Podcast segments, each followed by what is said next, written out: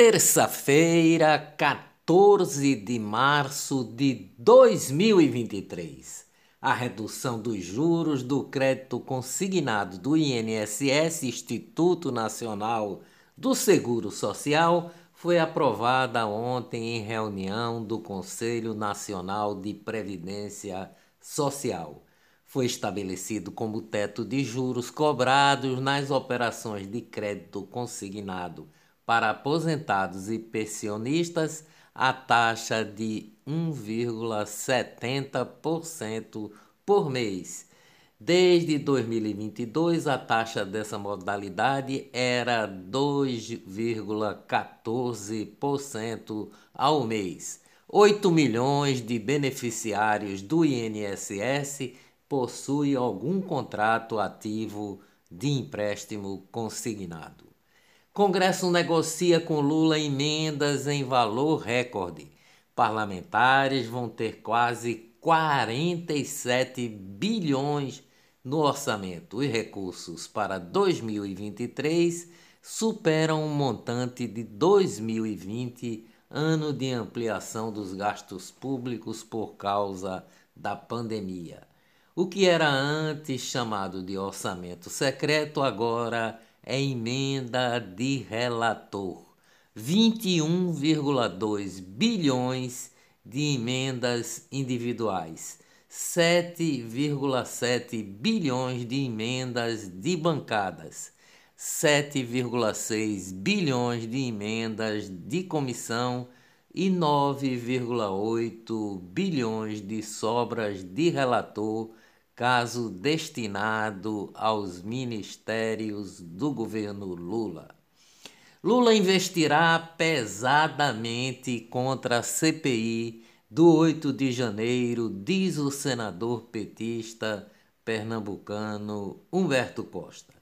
Deslizamento no Amazonas deixa oito mortos, sendo quatro crianças. Olá, eu sou o jornalista Ivan Maurício e estas são as notícias mais importantes do dia, tudo que você precisa saber para ficar bem informado em apenas 10 minutos. Adolescente que teve parte de braço arrancado por tubarão tem alta hospitalar uma semana após o ataque.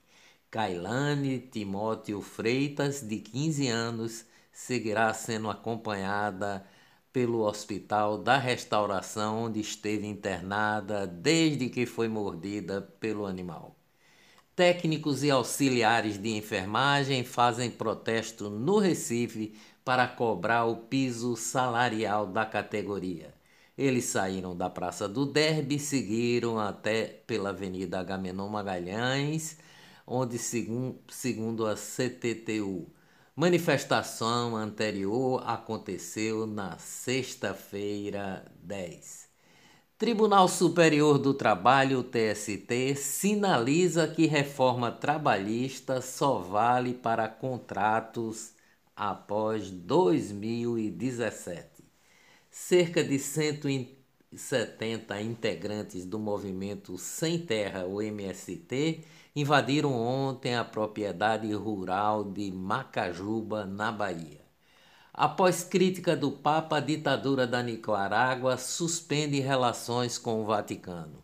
Na última sexta-feira, dias após Daniel Ortega, o ditador, fechar universidades católicas do, no país, o Papa Francisco disse que o regime da Nicarágua era uma ditadura grosseira comandada por um desequilibrado. A ministra do Meio Ambiente, Marina Silva, foi internada ontem em um hospital de Brasília depois de apresentar sintomas de gripe.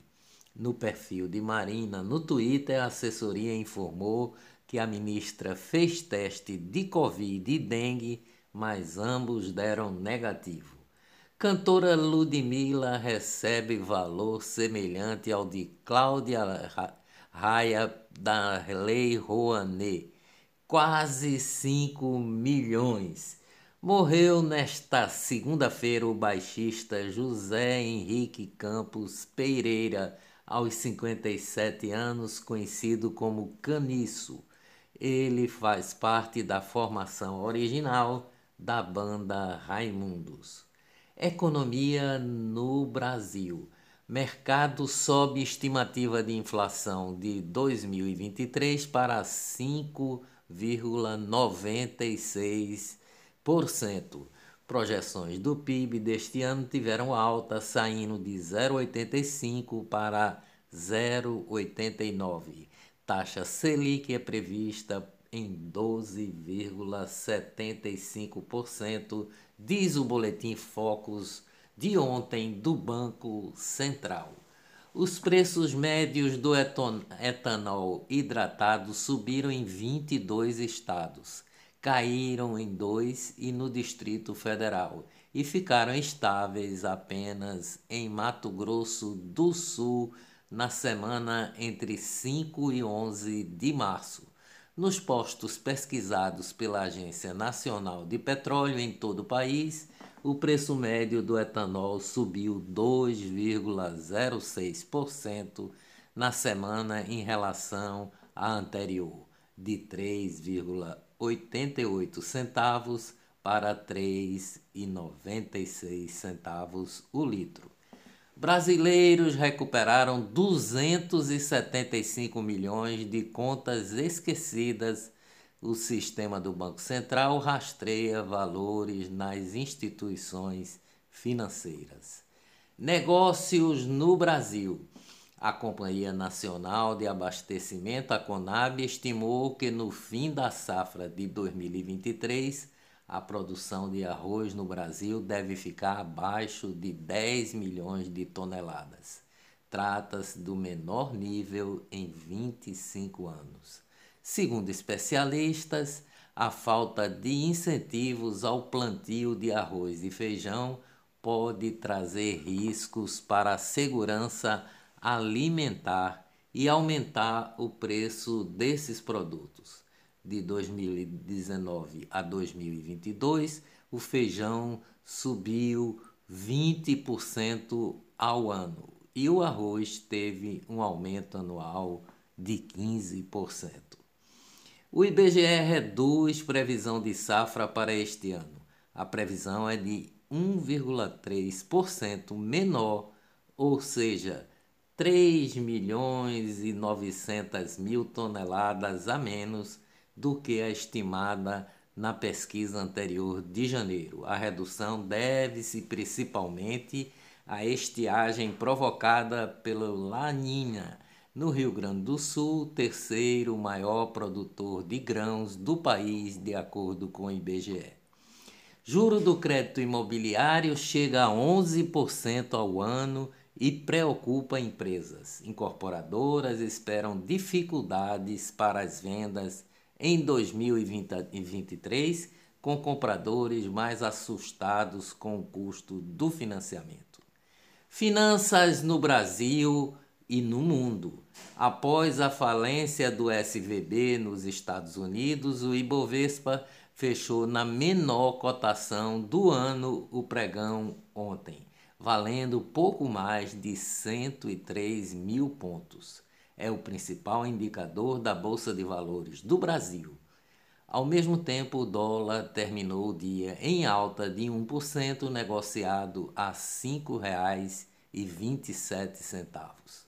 Em meio à falência de, do Silicon Valley Bank, o SBB, as instituições financeiras se mantiveram, brasileiras se mantiveram, manifestaram e disseram não ter relação com o banco. O Inter, C6, Mercado Livre, PagSeguro e Nu Holdings dizem não ter exposição ao banco SBV. Fechamento de dois bancos em três dias nos Estados Unidos coloca o mercado em alerta. Bancos derrubam bolsas europeias após falências nos Estados Unidos. 8 de janeiro, ministro Alexandre de Moraes do STF tira da cadeia mais 130 pessoas por manifestações em Brasília. Acusados devem usar tornozeleira e não podem fazer publicações em redes sociais. Covid no Brasil. Maioria do STF nega investigar Bolsonaro por sabotagem na pandemia.